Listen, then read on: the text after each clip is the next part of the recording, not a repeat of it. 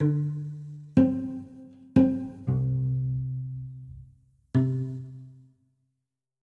bin nach Wien. Ich habe von FZ gehört. Ich bin vorbeigekommen. Ich bin willkommen geheißen, heißt es so. Ich habe mich wohlgefühlt und eine von den ersten Personen, die ich kennengelernt habe, bist du. Danke. Danke dir. Und du, was ich mitbekommen habe, ist, dass du auch sehr aktiv bist in der FZ und zwar seit Jahren. Seit Jahrzehnten. Ich habe nachgerechnet, 35 Jahre. Seit 35 Jahren ja. bist du in FZ? Ja.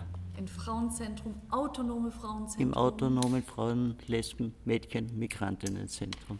Aktiv? Ja. Was machst du alles oder was hast du alles gemacht?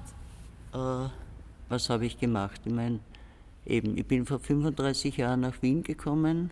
Vom Zentrum habe ich aber Jahre vorher, ich war vorher in der Steiermark, eben mitbekommen.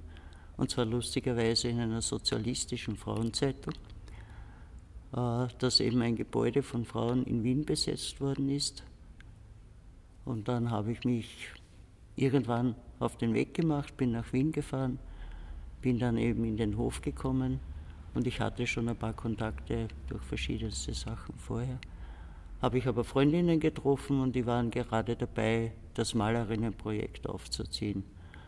Es hat eben früher vom Sozialministerium für Arbeitsplatzbeschaffung so Projekte gegeben, wo halt Frauen eine Zeit lang beschäftigt waren und eben eine Art von Ausbildung. Malerinnenausbildung? Ja, das waren eben die Malerinnen, die sind draußen im Hof gesessen, haben gerade gejausnet und haben mir halt erzählt, was sie machen, oder?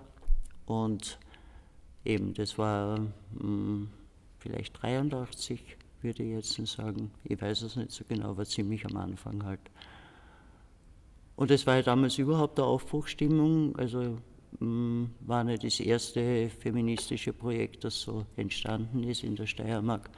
Hat es zum Beispiel dann gegeben, dass Frauenberatungsstellen eben in Graz und in Leibniz, wo ich war, mit einer Gruppe. Und was für mich aber auch wichtig ist, es hat aber eben auch so eine frauenpolitische Aufbruchstimmung gegeben. Wir Frauen sind in irgendeiner Form auf einmal sichtbar geworden, indem wir eben in die Öffentlichkeit gegangen sind, indem wir gesagt haben, es gibt uns, indem wir eben verschiedenste Ideen entwickelt haben, was können wir machen, wo sind unsere Schwerpunkte. Viele der Schwerpunkte waren eben Gewalt gegen Frauen. Es gab damals dann auch die Riesen oder vorher schon die Riesendemonstrationen äh, gegen, also nicht gegen Abtreibung, für Abtreibung, für die legale Abtreibung. Und ja, daraus ist einfach ein totales Frauenbewusstsein gewachsen. Es wurde dann auf einmal eben auch eine Wertigkeit auf die Sprache gelegt, weil die deutsche Sprache ja sehr männlich ist, mhm. dass eben Frauen erwähnt werden in der Sprache, zwar mit Erinnen, also Lehrerinnen, Schülerinnen etc. etc. Äh, es gab auf einmal ganz viele Bücher zu, ich meine, die hat es vorher schon gegeben, aber eben in dieser Zeit ist einfach viel, viel mehr entstanden, oder? Verstehe ich das richtig? Anfang 80er hat diese Bewegung angefangen und davor gab es das alles Nein, nicht? nein, es gab vorher natürlich auch, aber nicht in diesem großen Rahmen. Es ist dann immer größer und immer mehr geworden. Mhm. In Wien eben Wien ist eine Großstadt, da ist natürlich immer alles früher passiert, verstehst du? Also mhm. Bundesländer haben nachgezogen. Für mich war es damals eben auch wichtig, ich wollte nie nach Wien, weil ich immer gedacht habe, ja, in Wien gibt es sehr viele und die machen was. Ich will es eben am Land haben. Das mhm. war eben Leibniz, das ist in der Südsteiermark, oder?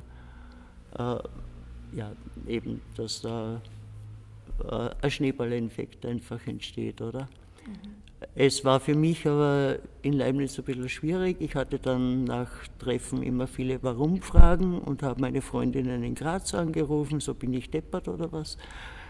Denkt nur ich so, verstehst du? Also, und wie ich halt dann wirklich nach Wien übersiedelt bin, das war dann glaube ich 85, äh, bin ich eben gleich ins Frauenzentrum gegangen, weil da hatte ich schon meine Bezüge, oder? Und ich würde sagen, was andere als Heimat bezeichnen, es war für mich so eine Art Heimat. Hm. Es gab die Warum-Fragen nicht mehr. Ich habe ganz viele Freundinnen getroffen, eben Radikalfeministinnen, die eben die gleichen politischen Hintergrund hatten. Mhm. Ja, und dadurch. Und zusammen ist man stärker oder zusammen genau, fühlt man sich sicherer genau, auch. Ja, genau. Oder kann man besser auch reflektieren. Genau, ja. Und was verstehst du oder was soll man unter radikalfeministisch verstehen? Weil Lisa hat es auch benutzt, das Radikalfeminismus. Ja, Radikalfeminismus bedeutet für mich, also im Patriarchat die Strukturen zu hinterfragen, die eben als Unterdrückungsmechanismen passieren, weil Frauen Frauen sind. Und das ist für mich ein ganz wichtiger Ansatz, war damals ein wichtiger Ansatz, ist heute für mich noch ein wichtiger Ansatz, weil es hat sich scheinbar was verändert. In der Wirklichkeit hat sich aber für mich recht wenig verändert. Hm. Also in, in dieser scheinbaren Demokratie ist es scheinbar möglich für Frauen in irgendeiner Form überall vorhanden zu sein. Sie können Bundespräsidentin werden, sie können dieses werden, sie können jenes werden, aber an der patriarchalen Struktur ist alles stehen geblieben. Also das heißt für mich jetzt, wenn Frauen in diesen Parteipolitikerinnen, sage ich dazu, da sein, in irgendeiner Form mitwirken, halten sie an der patriarchalen Struktur fest. Weil das Patriarchat wird nicht in Frage gestellt.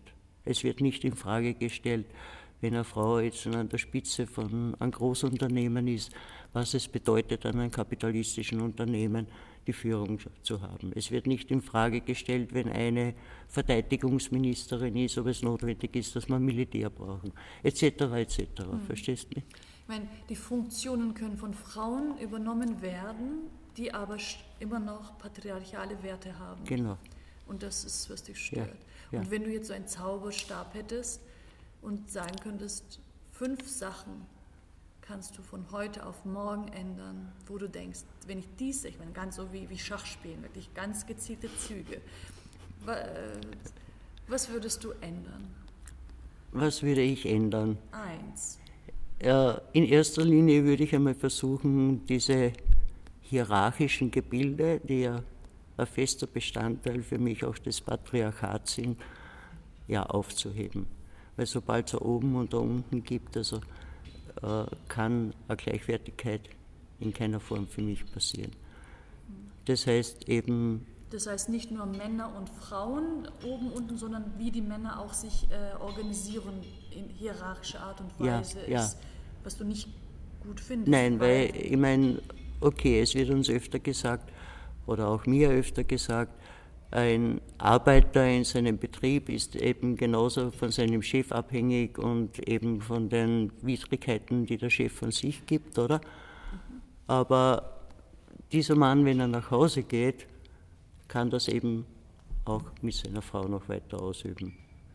Und eben das sagen wir, also ich meine, solange Hierarchie, also so, äh, eben, solange es da oben und unten gibt, also jetzt sei das im Geschlechterverhältnis, sei das jetzt ein übergreifend in äh, äh, Nord-Süd-Verhältnis, also wir sehen es, was EU, also die kapitalistischen Staaten EU, USA und mit den ausgebeuteten Staaten in Asien, in Afrika etc. etc.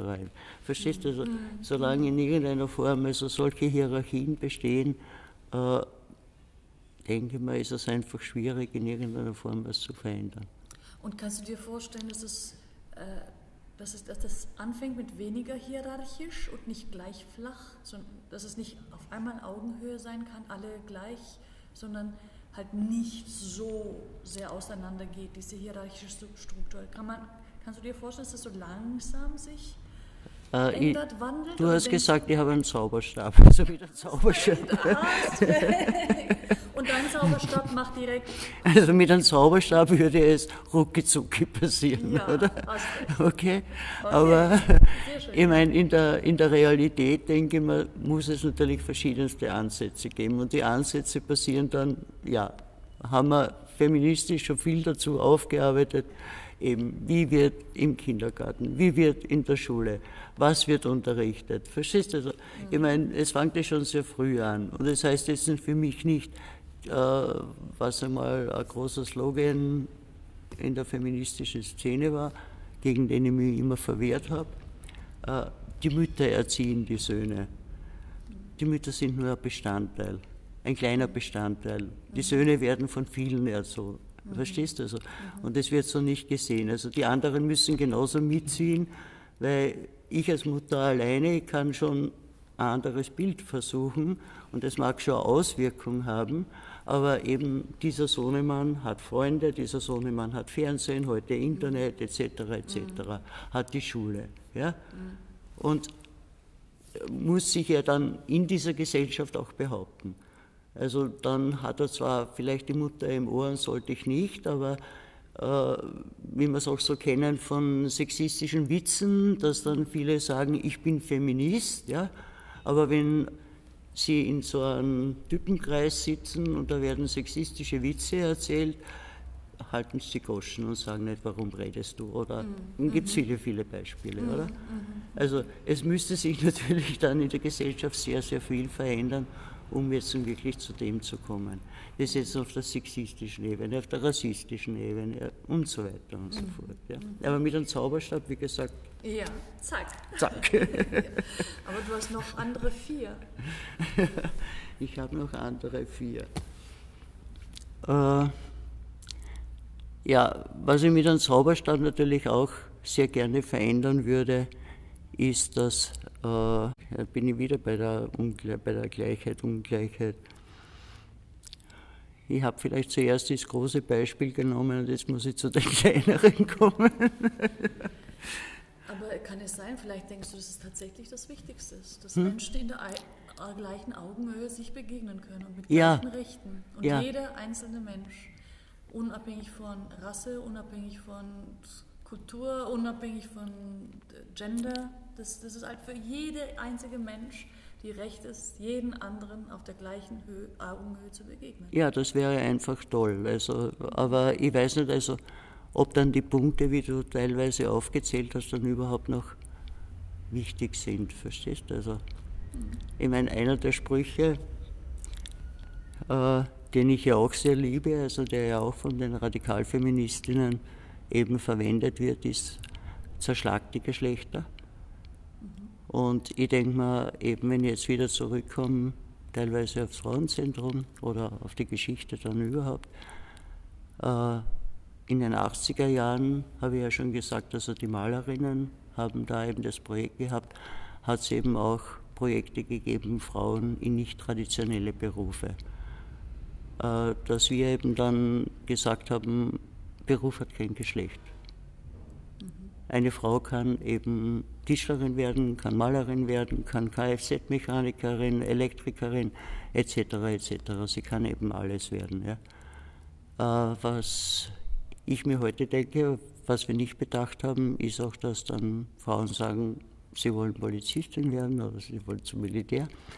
Würde meiner Idee nicht entsprechen, weil ich brauche diesen Staatsapparat oder diesen todbringenden und wieder in der Hierarchie den stützenden Apparat, der jetzt einfach nur eine gewisse Schicht in irgendeiner Form bevorzugt und die anderen, ja, brauche ich nicht. Ja.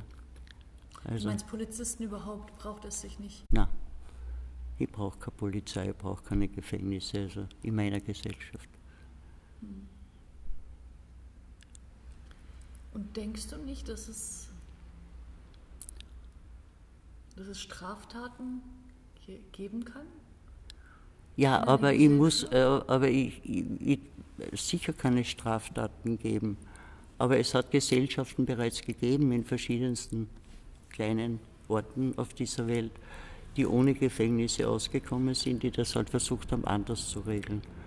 Und ich denke mal, ja, wenn ich jetzt jemanden in den Knast sperre, heißt das gerade nicht, dass das jetzt zur Besserung oder zu einem Umdenken in seinem Denken oder beiträgt oder ihrem Denken beiträgt. Also das muss auf einer anderen Ebene passieren. Ja, vielleicht hat, es, hat auch das Ganze mit Gesamtkultur zu tun. Ich meine, wenn du sagst, es gab andere Gesellschaften, wo dieser Apparat nicht nötig war. Vielleicht gab es in diesen Gesellschaften andere Strukturen, wo alle sich gegenseitig zusammen eventuell gebildet haben ja, in eine bestimmte Richtung. Das war sicher so, aber diese Gesellschaften wurden teilweise von weißen Herrschern zunichte gemacht, indem sie gesagt haben, die sind unzivilisiert. Und heute erleben wir halt eine Anpassung auf verschiedensten Ebenen, die ich so nicht nachvollziehen kann. Und die Anpassung geht für mich aber eben in Unterstützung des Patriarchats. Ist es Gegenbewegung von Patriarchie Matriarchie? Nein, das wäre es für mich nicht. Was wäre das? Ja, eben eine, eine neue Gesellschaft zu gründen, also in, in der jetzt äh, weder Patriarchen noch Matriarchen, weil erstens einmal nach meines Wissens hat es nie Matriarchate gegeben, es hat Matrilineare gegeben. Mir fällt jetzt ein Artikel ein, den ich vor kurzem gelesen habe von irgendeinem sogenannten Matriarchat in China, äh, wo eben der Mann halt ein Besuchsrecht, sage ich jetzt, hat, also seine Frau zu besuchen und nicht mit ihr gemeinsam lebt. Die Frauen aber im Großen und Ganzen die ganze Arbeit für sich tragen. Mhm. Ja, das ist nicht mein Verständnis. Also. Weil das ist ja wieder nicht in Augenhöhe. Ja. Mhm. So wie eben wenn du heute, wenn's heute nimmst, dass eben gesagt wird, okay, Frauen arbeiten zu Hause. Ja? Die meisten Frauen haben nicht das Gefühl, sie arbeiten zu Hause, weil sie tun ja nichts, sie kriegen kein Geld dafür. Der Mann arbeitet. Wenn der Mann aber nach Hause kommt, ich meine, hat er das Recht, sich hinzusetzen und ein Bier zu trinken oder was immer, vielleicht auch ein Buch zu lesen. Habe ich weniger gehört, aber manche tun es vielleicht. Äh,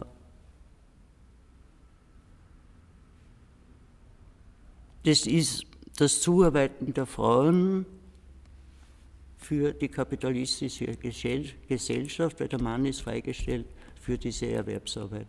Mhm. Er braucht jetzt zu Hause nichts tun. Ja? ja? Er bekommt aber nicht so viel dafür bezahlt, also damit die Frau, die zu Hause sehr viel Arbeit hat, weil sie hat den ganzen Haushalt zu schupfen und die ganze Familie in irgendeiner Form, sei das jetzt noch auf der emotionalen Seite, Beziehungsarbeit zu leisten zwischen Kindern und Vater und so weiter und so fort. Ja. Das wird ja alles nicht gesehen, das wird ja alles als nicht existent, ja. somit als Nichtarbeit angesehen. Und ich denke mir halt, wenn eine erwachsene Person in einem Haushalt lebt, dann sollte er genauso wie sie erwachsen genug sein, um zu wissen, also was es braucht und nicht dann im Geschäft stehen und vielleicht anrufen und sagen, ich stehe da vor dem Kaffee, welchen Kaffee brauchst du, obwohl er die ganze Zeit auch den Kaffee trinkt und so weiter und so fort. Mhm. Verstehst du? Also, Wenn du deinen Zauberstab für Beziehungen einsetzen wollen würdest, so Beziehungen in, auf der ganzen Welt, was denkst du, was es denen gut tun würde? So, zack. Und dann auf einmal passiert in den Beziehungen? Ja, erstens einmal gäbe es nicht die eine Beziehungsform, mhm. sondern es wäre möglich, viele verschiedenste Beziehungsformen zu leben. Die Menschen, Frauen könnten sich entscheiden, in, äh, wie sagt man dann, männlichen Partnerschaften zu leben oder mit Frauen zu leben oder mit beiden. Also mein. Äh, es gäbe für mich nicht diesen Mein-Begriff in der Beziehung, so mein Mann, meine Frau, meine Kinder, sondern eben das Wort mein ist für mich auch sehr, sehr besetzt, weil es heißt dann meine Firma, mein Land, mhm. äh, obwohl der Menschen vom Land eigentlich gar nichts gehört, verstehst du? Also, da sind ganz, ganz viele Besetzungen auch für mich drinnen. Ja. Darf ich deine Zauberstab benutzen, diese zweite? ja, benutze. Ich habe gedacht, ich würde den, die Beziehungen wünschen, dass, dass die Menschen, mit denen sie leben, dass sie tatsächlich eine profound Interesse zeigen können. Dass sie, das, dass sie mit den Personen, mit denen sie leben, tatsächlich leben wollen, dass sie wirklich interessiert sind, was die andere macht und tut. Und weil mir, was ich beobachte, ist, dass Menschen zusammen leben, obwohl sie nicht wirklich Interesse füreinander haben, wo ich mich dann frage, warum lebt man dann noch zusammen? Meine, warum nennt man sich Paar oder warum lebt man in gleichen Räumen? Ich meine, man muss ja sich auch nicht als Paar nennen, aber warum lebt man nicht, lebt man in gleichen Räumen? Man definiert das, obwohl man eigentlich für den anderen gar nicht so viel Interesse hat. Und das würde ich mir sehr wünschen, dass nur die zusammenleben, die füreinander Interesse haben und, und dass sie, die, die füreinander Interesse haben, tatsächlich auch die Möglichkeit haben, zusammen Räume zu teilen. Da bin ich voll bei dir. Ich lebe in einer WG, in einer Frauen-Lesben-WG. Jetzt haben wir auch einen Mann. Aber eben, die, eine WG ist für mich so, was du sagst, eben da entscheidet man sich. Also man kann sich eine Zeit lang gut verstehen und dann, okay, klappt halt irgendetwas nicht mehr, dann geht man halt raus oder und, aber das ist ein freiwilliges Zusammenleben, da ist kein Zwang. Mhm. Eben bei Partnerschaften ist es für mich natürlich, ja, kommt es halt drauf an. Also jetzt, wenn wir ein normales Ehepaar hernehmen, Mann, Frau, so wie ich vorhin gesagt habe, also der Mann geht halt arbeiten, die Frau ist zu Hause. Wenn sie längere Zeit zu Hause ist, ist sie weg aus ihrem Beruf, hat vielleicht einiges, was sie von dieser beruflichen Ausbildung nicht mehr so mitbekommen. Äh, wir haben dann diesen komischen Markt, der Arbeitsplätze in irgendeiner Form vermittelt. Ist für manche Frauen dann einfach schwer wegzugehen. Manche probieren es ja, gehen dann vielleicht, wenn es ganz schlimm ist, in ein Frauenhaus, äh, sind aber dann auf einmal mit allem konfrontiert. Sie müssen eben einen Beruf finden, sie müssen irgendwie mit den Kindern in irgendeiner Form eine Lösung finden, weil sie sind ja nicht mehr zu Hause. Sie müssen eine Wohnung finden, sie müssen dementsprechend verdienen, damit sie dann alles das in irgendeiner Form auch bezahlen können. Mhm. Äh, sie sind auf einmal mit einer strukturellen Gewalt konfrontiert mhm. und nicht mehr mit der einzelnen Gewalt, die vielleicht vom Mann ausgegangen ist. Und manche gehen ja auch wieder zurück, also weil sie sich dann schrecken, also vor dieser Vielfalt, die auf einmal über sie herfällt. Manche schaffen es mhm. und manche schaffen es halt nicht. Ja. ja. Und die möchten raus, also versuchen es auch, äh, das andere ist natürlich auch, dass Männer in diesen Beziehungen, wenn sie merken, dass Frauen raus wollen aus der Beziehung, dann mit ihrer Gewalt noch stärker drohen, eben die Frauen wirklich bedrohen. Und wir haben ja auch die Femizide, es werden Frauen real umgebracht, weil sie Frauen sind. Mhm. Und die Kinder spielen eine Rolle, die wirtschaftlichen Bedingungen spielen eine Rolle, das Ansehen in der Gesellschaft, weil der Freundinnenkreis oder Freundeskreis insgesamt ist ja dann auch um dieses Bärchen in irgendeiner Form aufgebaut, etc. etc. Ja. Aber es wäre toll, also wenn sich alle frei entscheiden könnten. Das andere kommt für mich noch dazu, persönlich kann ich mir nicht vorstellen, ja, ich weiß nicht, 50, 60 Jahre mit einer Person zu leben, weil ich denke mal, man entwickelt sich ja in dieser Zeit oder wenn ich mein Leben anschaue. Also ich meine, da gibt es verschieden, verschiedenste Verschiedenheiten drinnen. Verstehst du, wo ich einmal war und wo ich dann hingegangen bin. Phasen, ne? Ja. Auch, ja. Und das denke ich, man muss bei anderen auch sein. Und hm, wenn es dann so ein starres Festhalten ist, ist das für mich keine Bewegung. Obwohl es kann sein, dass Leute auch zusammen sich bewegen. Aber ich denke mal, das, das ist seltener der Fall. Ja. Ich, ich für mich sage, mein, meine ersten 20 Lebensjahre von meinem Leben habe ich im Mittelalter verbracht, weil damals war irgendwie frauenmäßig für mich, wo ich gelebt habe, so nichts zu sehen. Äh, ich wollte mit 16 Jahren schon einmal eben eine Mädchengruppe aufbauen, weil ich halt Kontakte hatte und mitbekommen habe, was in Wien passiert, oder?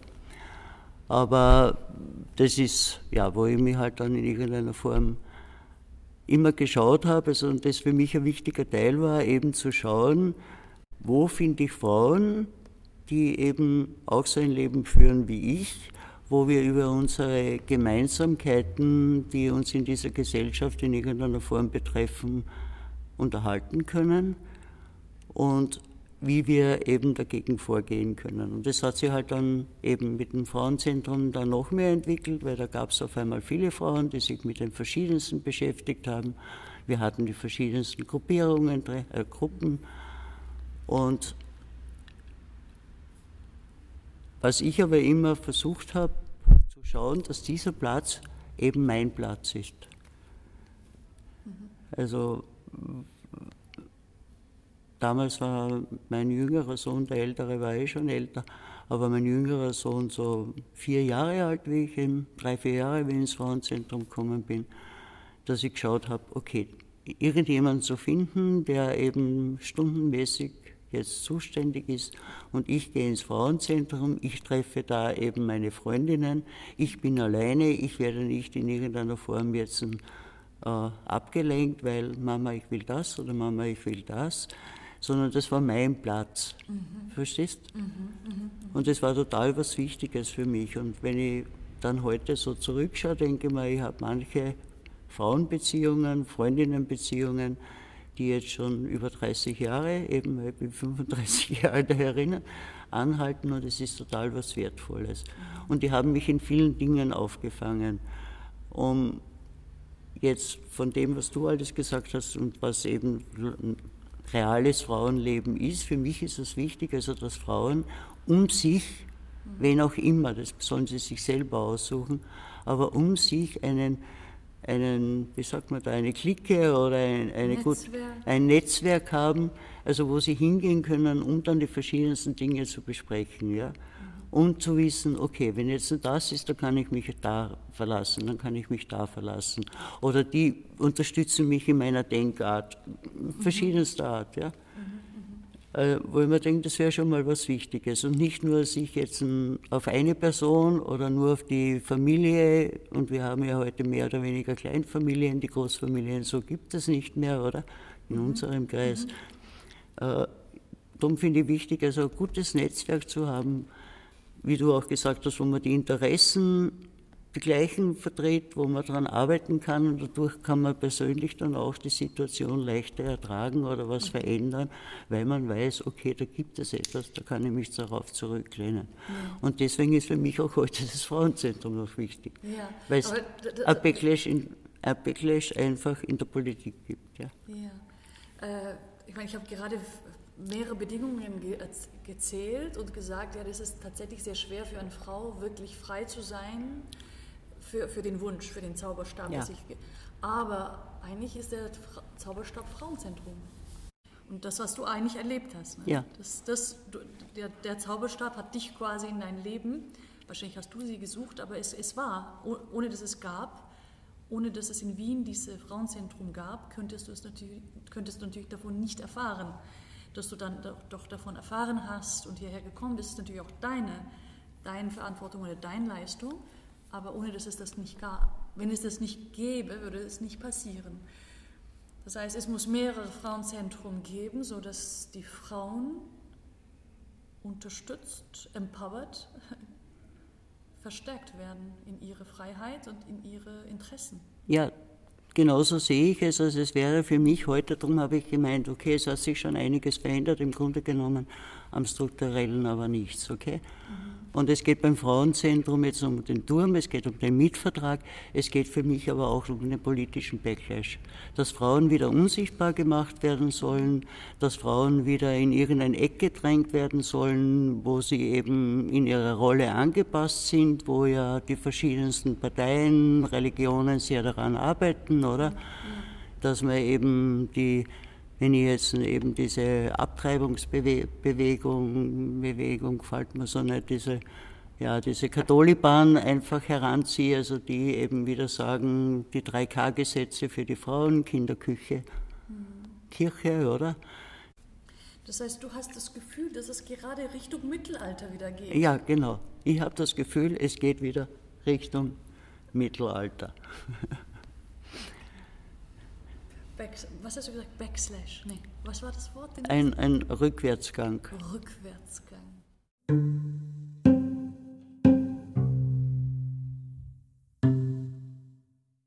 Ich wollte aber zu dem ersten Zauberstab von der Rosi bezüglich Hierarchie, also Abschaffung der Hierarchie nochmal sagen, also Bezug nehmend aufs Frauenzentrum, dass das genauer die Herausforderung, also sowohl der autonomen Frauenbewegungen äh, wie im, im, Frauenzentrum ist, wo es darum geht, wie wirklich äh, radikal demokratisch oder basisdemokratisch ähm, sie organisieren kann ohne Hierarchie, weil das ist ja nicht was, was man vom Himmel fällt, mhm. also, äh, sondern oder von den Sternen, sondern das ist was, was wir ja lernen müssen, weil wir wachsen ja alle sehr hierarchisch auf. Und die Frage ist ja, wie kommt man da hin?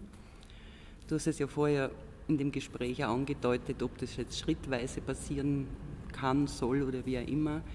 Und ich denke mal, wir müssen es wieder lernen. Und da im FZ ist es auch, dass man vom, ich sage jetzt mal vom Anspruch her, Basis- und radikaldemokratische Strukturen haben, wo es darum geht, dass auch jede Stimme, also dass jede sich äußern kann und Sachen einbringen kann und auch jede gehört wird. Und gleichzeitig ist es aber eine permanente Herausforderung, das wirklich in dem Sinne von egalitär äh, zu lernen.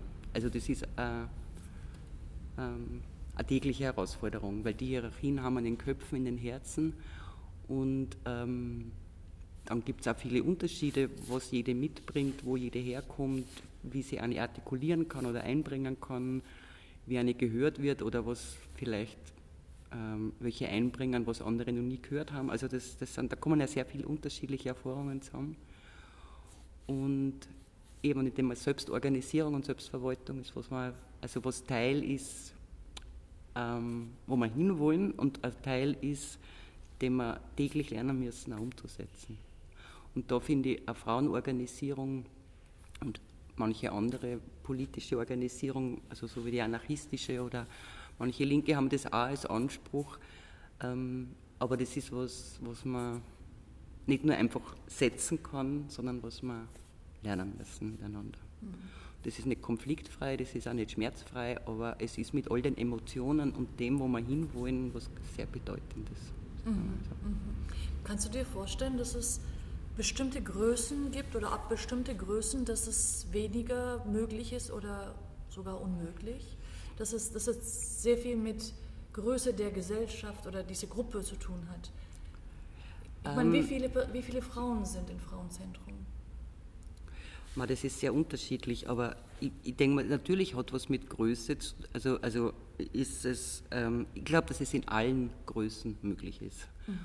Und ähm, Ne, das, das, wo man sich oft zurückzieht, sind sozusagen zu zweit die Gespräche, aber ich finde, das hat immer noch was sehr äh, Isoliertes, auch wenn es bedeutungsvoll ist. Ähm, und es ist klar, dass man auf einmal, ich weiß es nicht, sind so Erfahrungen, so Gruppen von sieben bis 15 oder 20 nur leichter möglich ist. Und alle, alle Treffen oder Gespräche, die größer sind, da gibt es schon Erfahrungen damit, aber das wird komplizierter. Das mhm. ist ganz real so. Aber ich denke, dass genau die Erfahrungen auch der politischen Bewegungen, was heißt eine Rätestruktur, ne, die was ja aus der, aus der Linken kommt, sowohl anarchistisch wie auch kommunistisch oder wo auch zum Teil im, in der kurdischen Befreiungsbewegung das auch wieder Thema ist, quasi sich in Räten zu organisieren, ist genau so ein Ansatz und wie dann ähm, in kleineren Strukturen, in immer größeren, trotzdem noch so eine egalitäre Struktur umgesetzt werden kann. Mhm. Und ähm, ja. Also ich, ich glaube, also je, je, mehr Menschen, je mehr sind, desto schwieriger ist. Also ich kenne zu Treffen, wo man auch zu 50 und zu 100 sind. Und ähm, das ist schwieriger, aber es ist möglich. Mhm. Und ich glaube, erst wenn sie sich in den größeren Strukturen umsetzen lässt, ist überhaupt da lebendig. Also weil äh, egalitär ist nicht nur was im Verhältnis zu zweit oder zu fünf, sondern das betrifft alle. Ja. Und zwar rund um den ganzen Globus. ja. genau. Und denkst du, oder, äh, du hast gesagt, dass wir alle eigentlich hierarchisch aufwachsen und dass wir quasi umlernen müssen. Mhm. Gibt es Schulen, wo die vielleicht diese Kultur übernehmen und tatsächlich gucken, dass die Kinder so aufwachsen? Also ich kenne es aus Diskussionen in Alternativschulen, mhm. also die es ja in Österreich gibt, weil Österreich hat ja quasi keine, Schul, äh, keine Schulpflicht, sondern nur die Unterrichtspflicht. Also deswegen gibt es ja in Österreich eine größere Struktur in an, an manchen Ländern an Alternativschulen. Und es gab im FZ hier ja einmal die feministische Mädchenschule über, ich glaube, fast zehn Jahre. Und ähm, aus den Auseinandersetzungen kenne ich, dass die das quasi äh, versuchen umzusetzen, wie das gehen kann, dass auch das Lernen in einem kollektiven, selbstorganisierten Prozess läuft. Mhm. Mhm. Die gibt es. Aber ich wollte nur sagen, also wir wachsen hierarchisch auf, weil wir in einem, in einem herrschaftlichen, hierarchischen Systemen leben. Also ja. das ist jetzt nicht so, weil man so auf die Welt kommt, sondern das ist eine gesellschaftliche Struktur, die uns von klein auf in diese hierarchischen Strukturen zwingt. Ja. Also und das fängt bei äh, traditionellen Familien an, äh, geht über die Schulen mhm. bis in alle Lebensbereiche. Ja, ja. Genau. Ja, ich, ich bin auch auf die Schule gekommen, weil ich äh, weiß, dass alle Kinder in die Schule gehen müssen oder halt, äh, du hast gesagt, Unterricht, mhm. Unterrichtspflicht. Und es ist natürlich eine gute Basis, wenn die Kinder in der Schule diese Kultur mitkriegen, zumindest, mhm. dass es so etwas gibt äh, oder geben kann, dass man miteinander in so eine Beziehung treten kann und nicht unbedingt hierarchisch mhm. oder kompetitiv, heißt es so, äh, Competition, so wettbewerbsmäßig. Ja, Wettbewerb, ja. Genau. Äh, das nur zu erfahren ist, ist schon mal äh, nicht wenig.